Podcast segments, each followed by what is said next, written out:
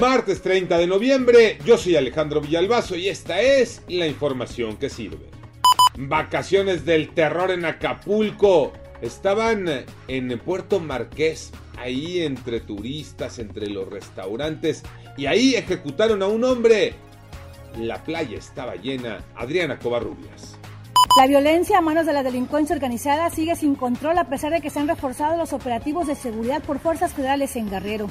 En Acapulco, dos sujetos llegaron a Playa Majagua, ubicado en el poblado de Puerto Marqués. A bordo de una lancha se bajaron y dispararon contra un sujeto identificado como Raúl N.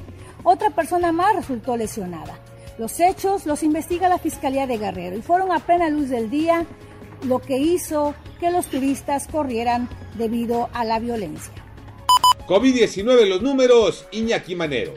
Gracias Alex y en el último reporte oficial la Secretaría de Salud del Gobierno Federal dio a conocer 53 personas fallecidas más. Esto nos hace llegar a un total de 293.950 personas fallecidas. Los casos positivos llegaron a 3.884.566, sumando los 724 infectados más de las últimas 24 horas.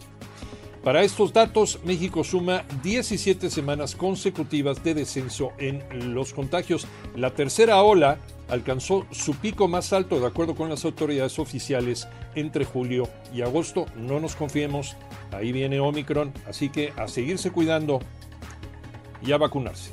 Comenzaron a rodar cabezas en el fútbol mexicano Tocayo Cervantes.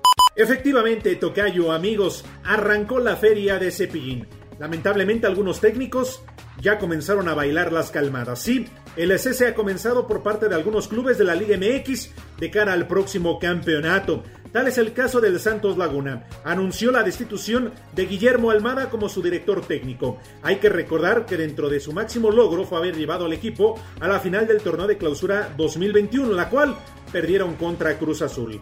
Ha sido mencionado como candidato a la selección de Uruguay, que aparece en el séptimo lugar de la eliminatoria mundialista de Conmebol.